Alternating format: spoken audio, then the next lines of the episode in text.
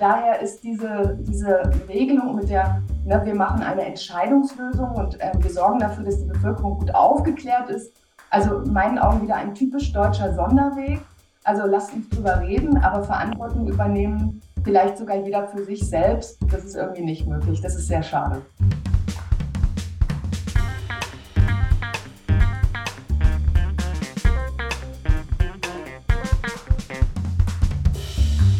Willkommen zu Folge 70 von Erststimme.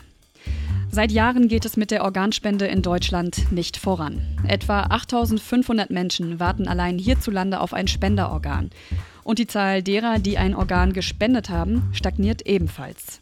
Anfang 2020 entschied sich der Bundestag gegen eine Widerspruchslösung. Dadurch würden wir alle automatisch als Organspender gelten, außer wir sprechen uns ausdrücklich dagegen aus.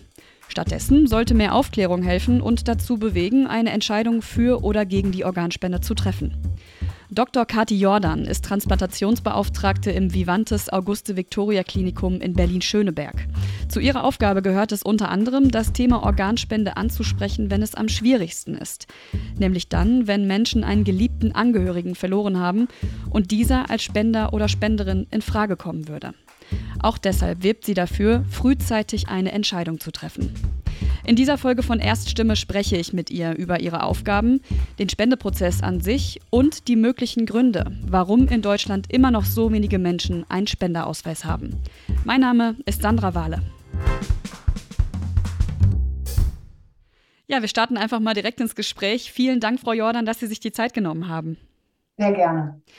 Sie sind Transplantationsbeauftragte was genau bedeutet das? Was ist Ihre Aufgabe? Genau, also die Transplantationsbeauftragten sind ähm, an allen Kliniken in Deutschland, die als sogenannte Entnahmekrankenhäuser definiert sind, ähm, spezialisierte Kolleginnen und Kollegen, die eine bestimmte Qualifikation erworben haben und ähm, in den Kliniken, insbesondere oder vor allem in den Bereichen der Intensivstationen, arbeiten. Meist sind es Personen, die in häufig ärztliche Kollegen, aber zum Teil auch pflegerische Kollegen, die eben in höherer Position arbeiten, damit sie nicht weisungsbefugt sind und einfach sehr selbstständig arbeiten können, ähm, sind die in den Kliniken eingerichtet oder angesiedelt worden, vor einigen Jahren in allen Kliniken, also die Entnahmekliniken sind. Und diese Transplantationsbeauftragten ähm, bilden quasi wie so eine Art Schnittstelle in den Kliniken. Und zwar eine Schnittstelle zwischen den offiziellen Strukturen, sage ich mal. Also vor allem zwischen der Deutschen Stiftung Organtransplantation als Koordinierungsstelle in Deutschland und dann eben den Kliniken, den Entnahmekrankenhäusern in Deutschland. Die haben eine ganze Reihe von verschiedenen Aufgaben, vielfältig. Ähm, also die sorgen dafür, dass alle Strukturen, die für eine Organspende in den Kliniken notwendig sind, innerhalb der Kliniken vorhanden sind und vor allem auch bekannt sind in den Kliniken dass ähm, alle, ähm, die im Organspendeprozess in den Kliniken eingebunden sind, ähm, die Voraussetzungen dort an den Kliniken kennen, dass sie die Prozesse kennen, dass die Prozessabläufe stimmen und bekannt sind, dass sogenannte Standards erstellt werden. Sie ähm, sprechen und betreuen Angehörige von potenziellen Organspendern oder von unseren Organspenderinnen und organisieren viel und organisieren zum Beispiel die Abläufe bei so einer Organspende die erforderlichen Diagnostiken. Also sie sind in erster Linie dafür zuständig, dass es den Kliniken gelingt, potenzielle Organspender zu detektieren und eben dann die Organspendeprozesse in den Kliniken umzusetzen. Wie genau sind Sie zu der Aufgabe gekommen? Ja, ich glaube, das ist eine Kombination aus, zum einen sind die Kliniken verpflichtet, einen Transplantationsbeauftragten zu benennen und zu qualifizieren an diesen Entnahmekrankenhäusern. Das ist gesetzlich geregelt in Deutschland. Das heißt also, jedes Krankenhaus muss in definierten Bereichen so einen Transplantationsbeauftragten stellen. Aber sinnvollerweise, und damit zurück auf Ihre Frage, sind es natürlich auch Personen, die dieser Aufgabe nachkommen wollen und sich in diesem Bereich engagieren und vor allem eben auch qualifiziert haben oder qualifizieren möchten.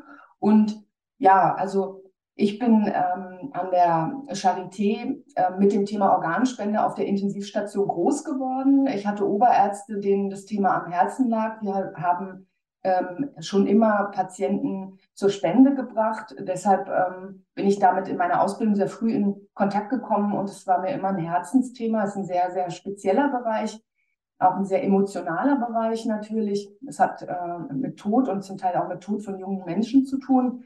Ähm, aber es ist eben auch eine große Chance. Und deshalb lag das Thema mir schon immer am Herzen und das tut es auch weiterhin.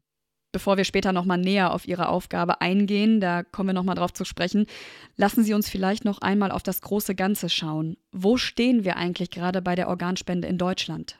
Ja, genau. Also alles in allem haben wir ja in Deutschland leider konstant sehr niedrige Spenderzahlen. Also um das mal so in Zahlen auszudrücken, wir haben so im Schnitt eigentlich so um die 900 Spenderinnen pro Jahr. Das ist eigentlich relativ konstant niedrig über die Jahre. Ähm, Im letzten Jahr 2022 sind die Zahlen ja nochmal in Deutschland so um ungefähr 26 Prozent sogar eingebrochen. Das war relativ dramatisch bei diesen niedrigen Zahlen für uns alle. In anderen europäischen Ländern haben wir ja schon 2020, 2021 mit der Pandemie äh, eben deutliche Einbrüche gesehen. Also in Spanien auf ein Viertel, in Italien um 30 Prozent Abfälle, sodass wir erst dachten, in Deutschland, wir sind verschont geblieben, dann aber 22 eben äh, dieser Einbruch.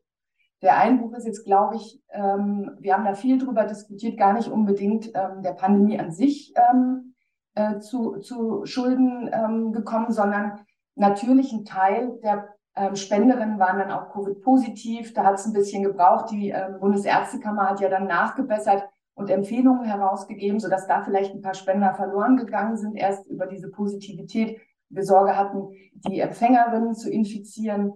Also das Thema ist, glaube ich, durch. Ich glaube aber, dass ein großes Thema eben auch ist dieser ausgeprägte Pflegepersonalmangel, den wir in den Kliniken zu bewältigen haben und der kontinuierlich einen extremen Druck auf die Intensivbetten ähm, macht und äh, so dass letztlich wir glauben, dass über diese deutliche Reduktion der Intensivkapazitäten, die wir jetzt gesehen haben, ähm, auch nach der Pandemie weiterhin ähm, im Vergleich zu den Vorjahren höchstwahrscheinlich der wesentliche Faktor ist, dass eben auch bei den Organspendezahlen tatsächlich ein gewisser Einbruch zu verzeichnen ist. Ja.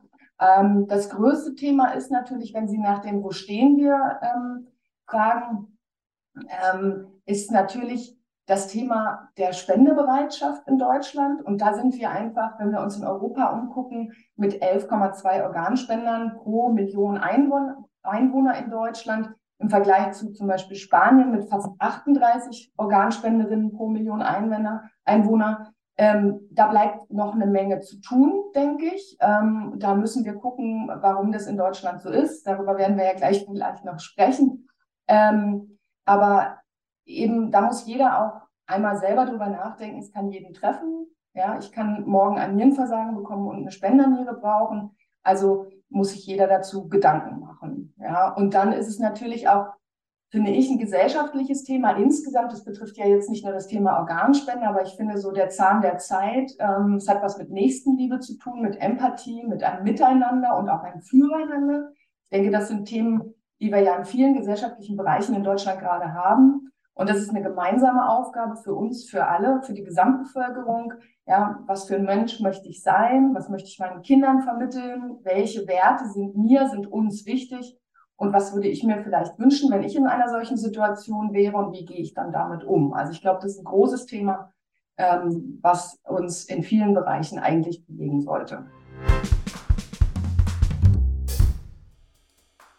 Zur Erinnerung. In Deutschland gilt gerade die Entscheidungslösung. Das heißt, wer Organe spenden will, muss das auf einem Organspendeausweis dokumentieren. Hier ist es sogar möglich, beispielsweise nur ein einziges Organ anzugeben, das man spenden würde, oder man kreuzt an, dass man alle Organe spenden würde. Widerspruchslösung bedeutet, man ist automatisch Organspender, außer man hat dokumentiert, dass man keine Organe spenden möchte. Diese Regelung gibt es in den meisten Ländern in Westeuropa, zum Beispiel in Österreich, den Niederlanden oder in Frankreich. Auch in Deutschland gab es vor nicht allzu langer Zeit einen Versuch, die Widerspruchslösung einzuführen. Jetzt gab es ja schon diese Versuche, das Thema Organspende bekannter zu machen, die Spendebereitschaft zu erhöhen. Zum Beispiel hat sich der Bundestag Anfang 2020 mit dem Thema beschäftigt. Da ja, war das Ziel, wie ich gerade gesagt habe, die Organspende in Deutschland zu stärken, vor allem mit Blick auf die Patientinnen und Patienten, die auf der Warteliste stehen. Die Widerspruchslösung hat im Bundestag damals keine Mehrheit bekommen. Stattdessen sollte das Thema vor allem durch mehr Informationsangebote in die Bevölkerung getragen werden. Hausärztinnen und Hausärzte sollten ergebnisoffen über das Thema beraten. Würden Sie sagen, jetzt so drei, dreieinhalb Jahre danach, ja, das hat geklappt, der Plan ist aufgegangen? Also in meinen Augen ist der Plan überhaupt gar nicht aufgegangen. Ja, also mit dem Gesetz zur Stärkung der Entscheidungsbereitschaft bei der Organspende ähm, war ja, wie Sie es eben richtig gesagt haben, die ergebnisoffene Beratung zum Beispiel als ähm, hausärztliche Leistung äh, verankert worden. Also seit dem 1. März 2022 sollen Hausärzte die Patientinnen über Möglichkeiten, äh, Voraussetzungen zum Thema Organ- und Gewebespende aufklären und beraten. Ja? Und sie sollen auch auf das Register, das es im Übrigen immer noch nicht gibt, hinweisen, ähm, Genau. Sie können sich vorstellen, diese komplexen Aufklärungsgespräche, ne? also Sie merken ja auch schon, wie lang meine Sätze sind. Das ist ein komplexes Thema und auch ein Thema, was sehr ähm, äh, durchaus immer wieder unterschiedlich emotional belegt ist. Das heißt, es braucht Vorsicht, es braucht Zeit, es braucht Raum für diese Gespräche. Das ähm, steht den Patienten und Patientinnen ja auch zu. Aber Sie können sich vorstellen, wenn der Arzt ähm, im Übrigen alle zwei Jahre kann er darüber aufklären oder soll er darüber aufklären, ab dem vollendeten 14. Lebensjahr. Dafür erhält der Arzt 7,32 Euro. Und ähm, Sie wissen, wie voll die Arztpraxen sind. Ähm, das äh, liest man überall in den Zeitungen, wie ähm, unsere Versorgungsengpässe da auch, ähm, ähm, wie die Praxen zum Teil am Rand ähm, existieren im Moment, weil sie so überlastet sind, unter welchem Zeitdruck dort gearbeitet wird. Und wenn ich dann sehe, was, also mit 7,32 Euro, was glauben wir, mit wie viel Einsatz dieses Thema dann verfolgt werden wird und kann. Ja, also man, dann muss man auch sagen, das Thema ähm, Aufklären ist ja auch nicht erst seit 2022 mit dem Gesetz sozusagen, sondern das war schon immer bei uns ja ähm, ein großes Thema. Das heißt, die Krankenkassen waren schon immer, ich kann mich da an Artikel von 2013 erinnern, ähm, aufgefordert, ähm, die ähm, Versicherten aufzuklären. Die sollen, soweit ich weiß, alle zwei Jahre einen Organspendeausweis versenden und Aufklärungsmaterialien. Also ich bin bei der Barmer versichert. Ich habe in meinem ganzen Leben noch keinen Ausweis zugeschickt bekommen. Ich weiß nicht, Frau Rade, wo Sie äh, versichert sind, haben Sie schon mal einen zugeschickt bekommen? Manche sagen dann ja, aber wenn ich jetzt ähm, in einem Raum, ich frage das fast immer, wenn ich Fortbildungen mache, ähm, in einem Raum mit 20 Leuten äh, bin, dann sind es meistens vier Leute, die den Arm heben. Beispiele kann ich fortführen und daher ist diese, diese Regelung mit der, ne, wir machen eine Entscheidungslösung und äh, wir sorgen dafür, dass die Bevölkerung gut aufgeklärt ist. Also in meinen Augen wieder ein typisch deutscher Sonderweg. Also lasst uns drüber reden, aber Verantwortung übernehmen, vielleicht sogar jeder für sich selbst, das ist irgendwie nicht möglich. Das ist sehr schade. Ja, und gerade bei der Beratung beim Hausarzt muss man ja auch erstmal diese, diese innere Hürde überwinden, beziehungsweise die Motivation aufbringen, einen Termin zu machen und sich dann zu informieren. Vielleicht ist das ja auch schon zu viel erwartet. Was glauben Sie denn, warum haben in Deutschland immer noch so viele Menschen ein ungutes Gefühl beim Thema Organspende? Also die Möglichkeiten, sich zu informieren, die sind ja da, aber es reicht ja offensichtlich nicht. Ja, also ich glaube schon, dass wenn Sie auch das ungute Gefühl ansprechen, dann liegt es tatsächlich daran, das ist mein Eindruck in den Gesprächen, die ich führe, ähm, dass viele einfach, wie Sie richtig sagen, nicht gut aufgeklärt sind, unzureichend aufgeklärt sind und einfach völlig falsche Vorstellungen vom Thema haben. Also ich höre immer wieder, ich habe das auch schon in meiner eigenen Familie erlebt, ich komme aus einer Nicht-Arztfamilie, ähm, dass viele denken zum Beispiel, also wenn ich da auf der Straße einen Herzinfarkt habe und dann umfalle mit einem Herzinfarkt, dann könnte es vielleicht sein, dass nicht alles getan wird, man verstirbt, damit dann die Organe entnommen werden können. Ja, also solche Vorstellungen gibt es und das ist natürlich absolut ausgeschlossen. Ja, das, also so deutlich muss ich das sagen. Das kann aufgrund der Strukturen, die wir in Deutschland haben, definitiv nicht passieren. Ja, und auch ähm, das Beispiel zeigt mir aber, das ist etwas, was ich immer mal wieder in so Gesprächen höre, dass es einfach noch ganz viel Unsicherheiten gibt und die Leute wirklich weiterhin zu schlecht aufgeklärt sind. Also da bleibt extrem viel zu tun im Bereich der Aufklärung. Und ähm, ich glaube, dass es nur gelingen kann, wenn das Thema präsenter ist, dauerhaft präsent ist ähm, und mir eigentlich immerzu irgendwo vor den Augen schwebt, ähm, damit die Leute sich damit auseinandersetzen. Und ich glaube, ein zweiter Punkt ist, und äh, bitte nicht falsch verstehen, aber ich glaube auch, ähm, weil das Thema ein so sensibles ist, ähm, hat es einen gewissen Schaden genommen, weil es natürlich, ähm, jetzt ist es ein bisschen ruhiger, Aber es hat Phasen gegeben in der Presse, wo natürlich auch in renommierten Zeitschriften, ähm, sage ich mal vorsichtig, unglückliche und verwirrende ähm, ähm, Berichterstattungen ähm, stattgefunden haben, wo manchmal so ein paar Dinge vermischt werden, die vielleicht ähm, ähm, bei Menschen natürlich, die sich äh, mit dem Thema gut auskennen, ja, ähm, keine Fragen aufwerfen, aber eben bei, bei Menschen, die nicht so in dem Thema drin sind, vielleicht zu Verwirrung und eben zu Fehlinterpretationen führen oder geführt haben. Und es ist, glaube ich, sage ich mal, unglücklich. Ähm, und deshalb muss man, glaube ich, in, mit der Berichterstattung sehr vorsichtig sein.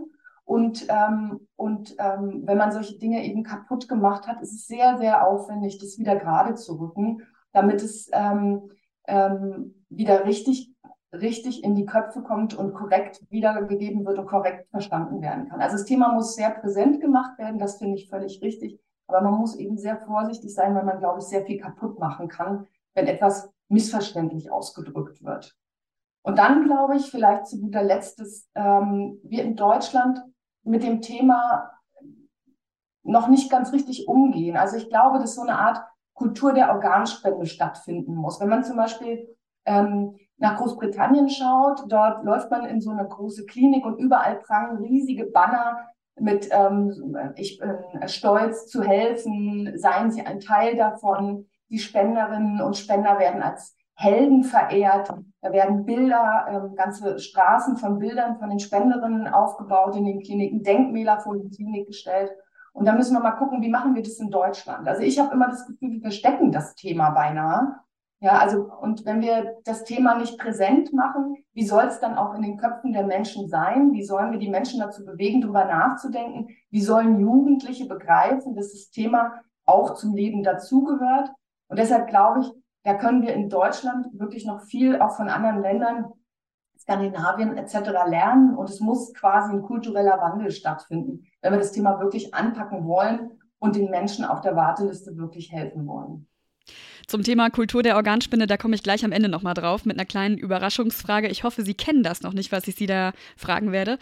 Aber jetzt haben wir ja mit Ihnen eine Expertin hier und wir haben darüber gesprochen, dass es an Aufklärung mangelt. In dem Wissen, dass der Prozess nicht einfach ist und da so viele unterschiedliche Akteure beteiligt sind, können Sie trotzdem noch mal kurz erklären, wie eine Organspende abläuft? Ja, also ähm, es gibt natürlich ganz klar sehr definierte Grundvoraussetzungen, dass überhaupt zu einer Organspende in Deutschland kommen kann. Also zuallererst muss der Patient hirntot sein.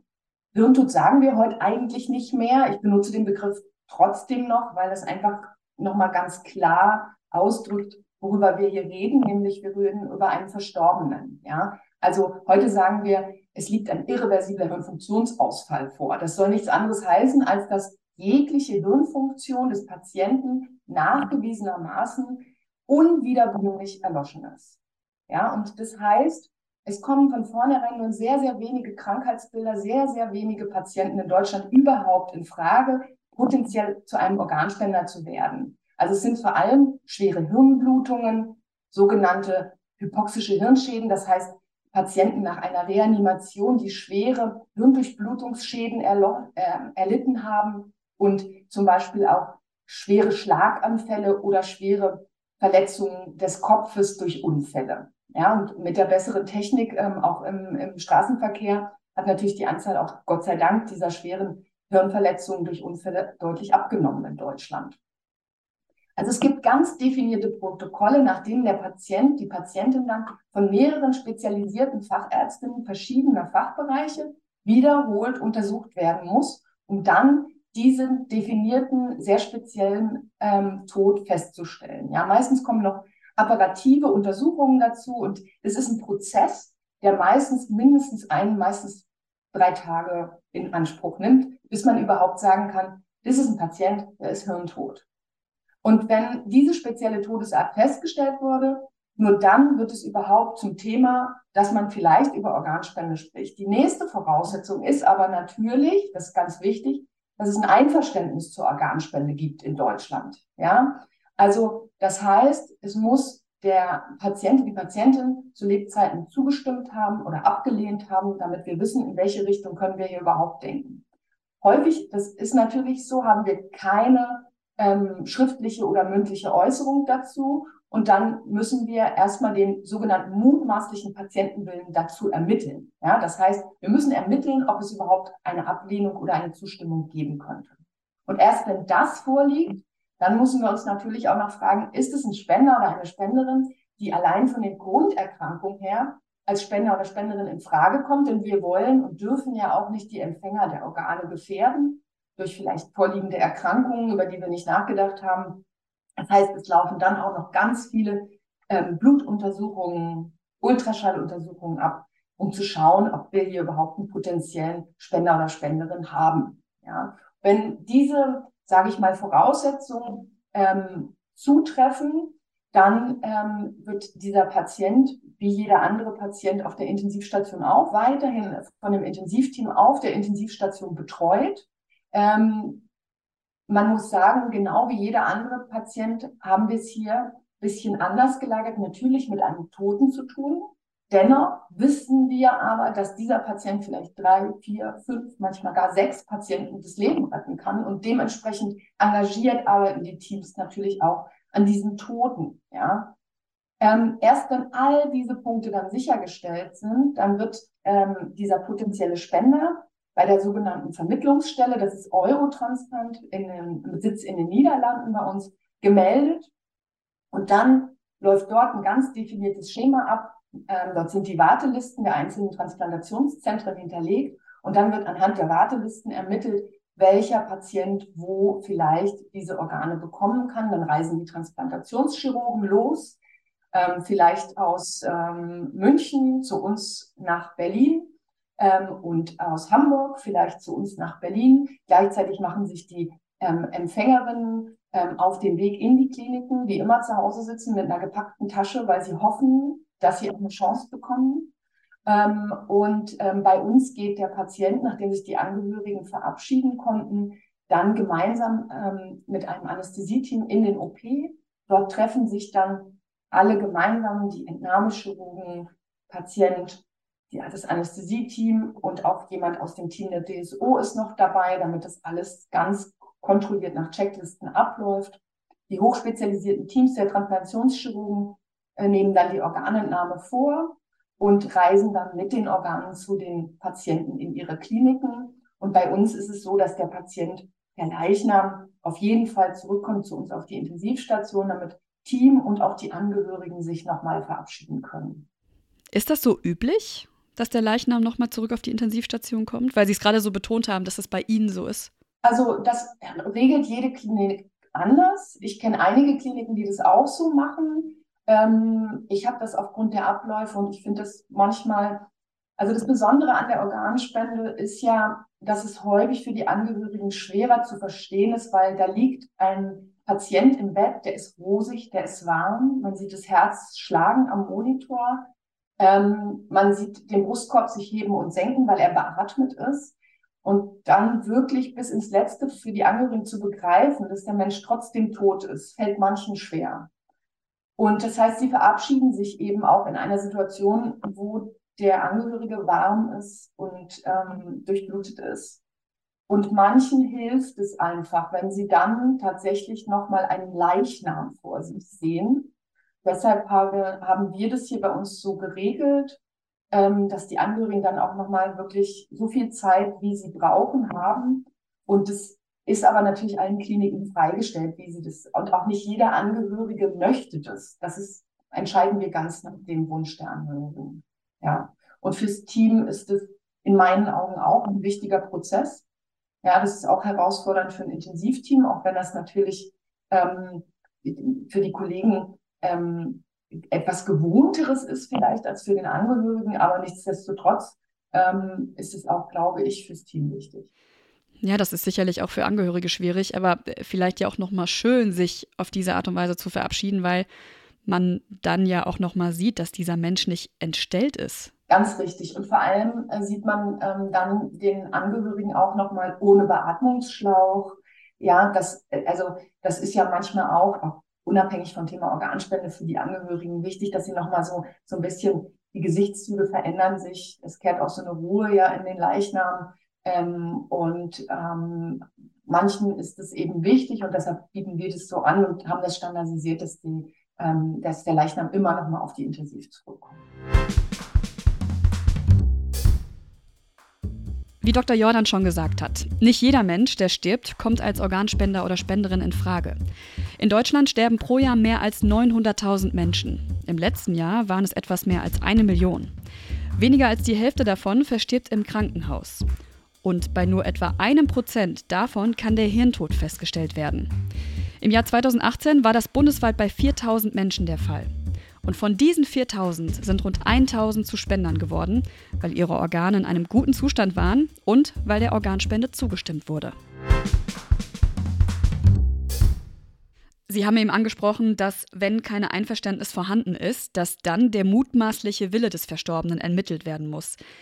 Welche Rolle spielen da die Angehörigen?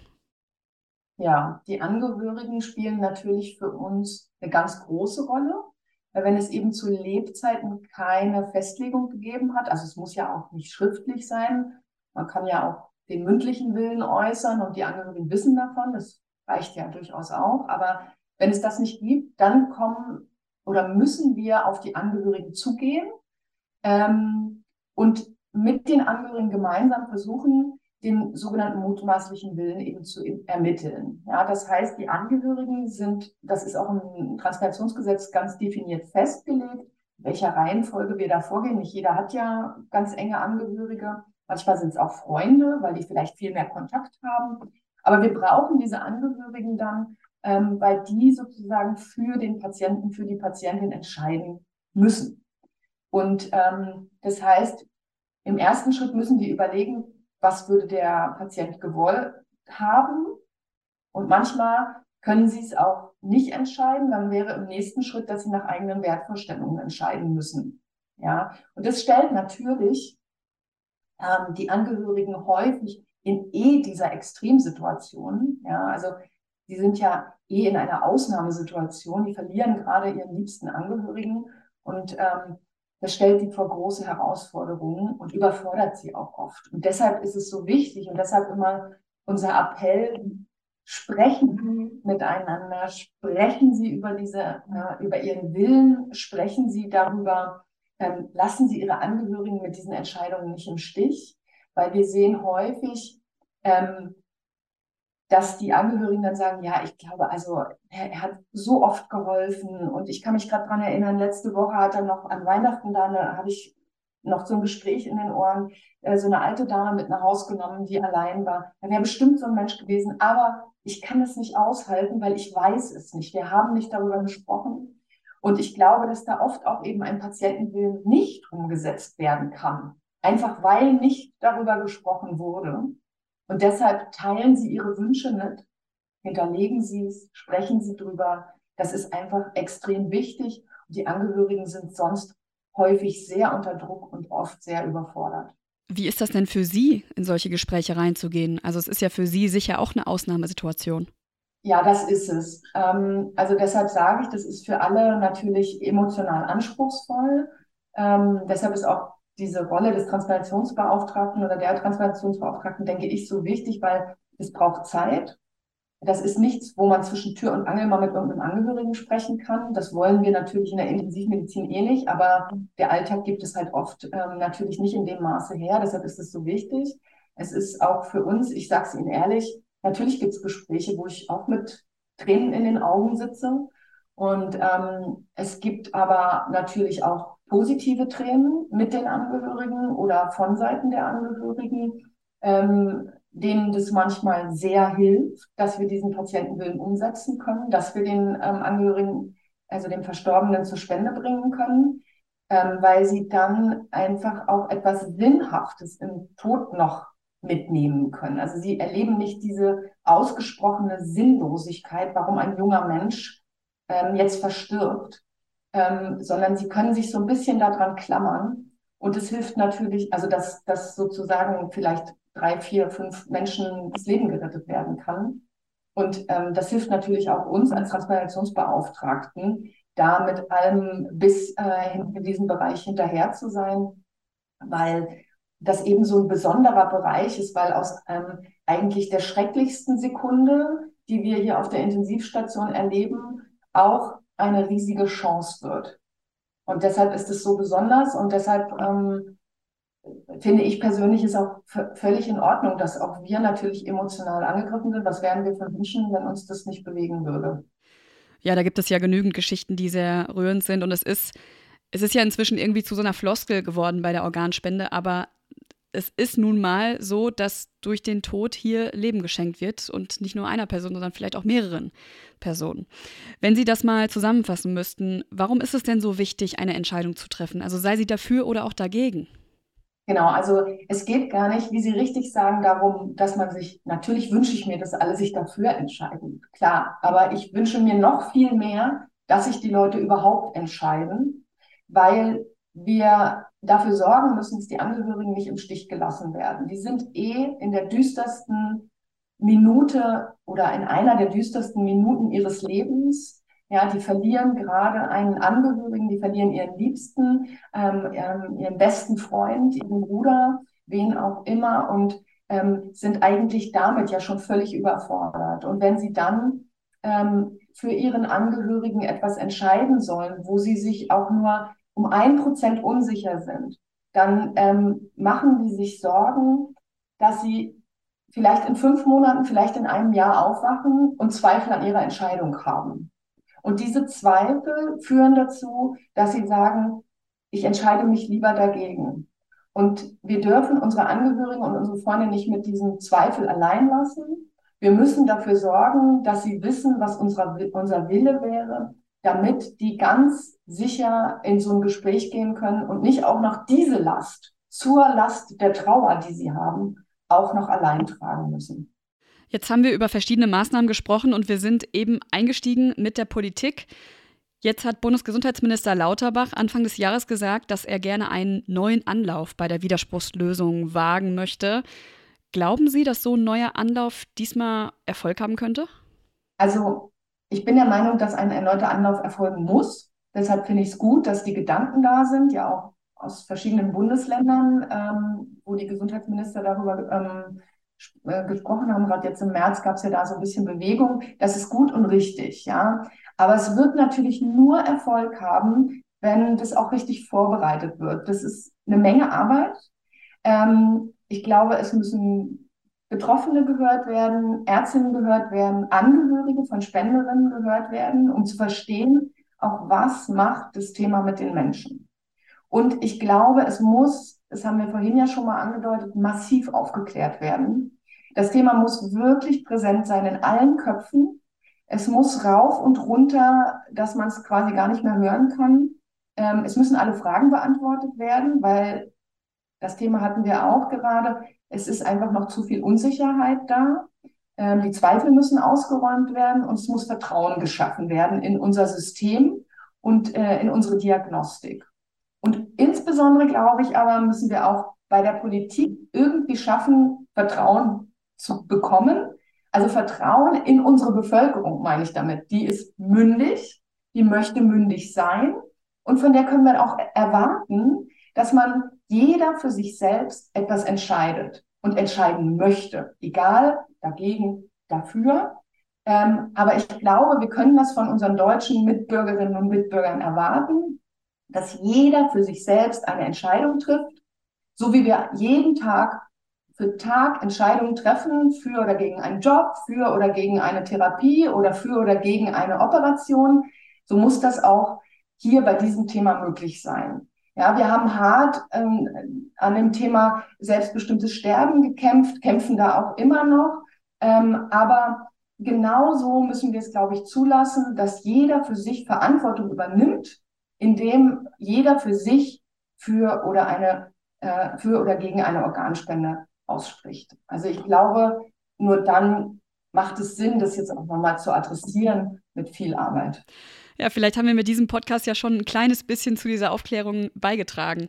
Frau Jordan, ich habe noch eine letzte Frage an Sie. Sie haben eben die Kultur der Organspende angesprochen und da würde ich Sie gerne fragen, kennen Sie die Aktion Opt-Inc? Nein. Kein Problem, erkläre ich gerne.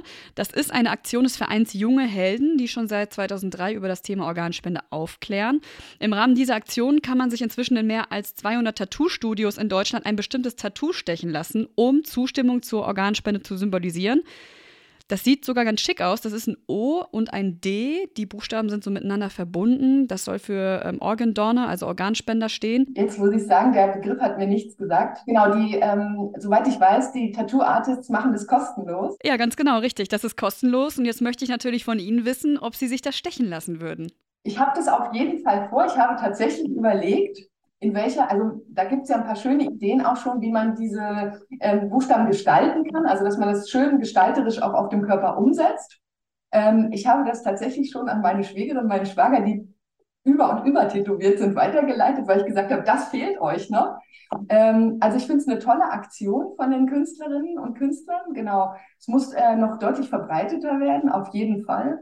Ähm, von daher, ich finde es eine sehr tolle Aktion, aber ich rufe natürlich auch für alle, die sich vielleicht nicht tätowieren lassen wollen, ähm, der Organspendeausweis ist auch ganz einfach zu bekommen. Ja, den schickt, äh, schickt die BZGA oder wer auch immer Ihnen einfach zu. Und auch bei mir bekommen Sie immer einen Organspendeausweis, wenn Sie den ins Portemonnaie stecken wollen. Das ist auf jeden Fall die schmerzfreiere Variante. Das äh, steht außer Frage, ja. Frau Jordan, Dankeschön für das Gespräch. Ganz viel Erfolg bei Ihrer Arbeit, ganz viel Durchhaltevermögen vor allem. Und ja, bleiben Sie selbst gesund. Ja, ebenfalls. Ich danke Ihnen auch für Ihr Engagement und dann äh, vielleicht bis bald wieder. Ja, bis bald im Tattoo-Studio. Ja, genau. Tschüss, Frau Wahle. Das war Folge 70 von Erststimme. Die nächste Folge erscheint wie gewohnt in zwei Wochen am 7. Juni. Wir freuen uns, wenn Sie auch dann wieder reinhören und wünschen Ihnen bis dahin eine gute Zeit.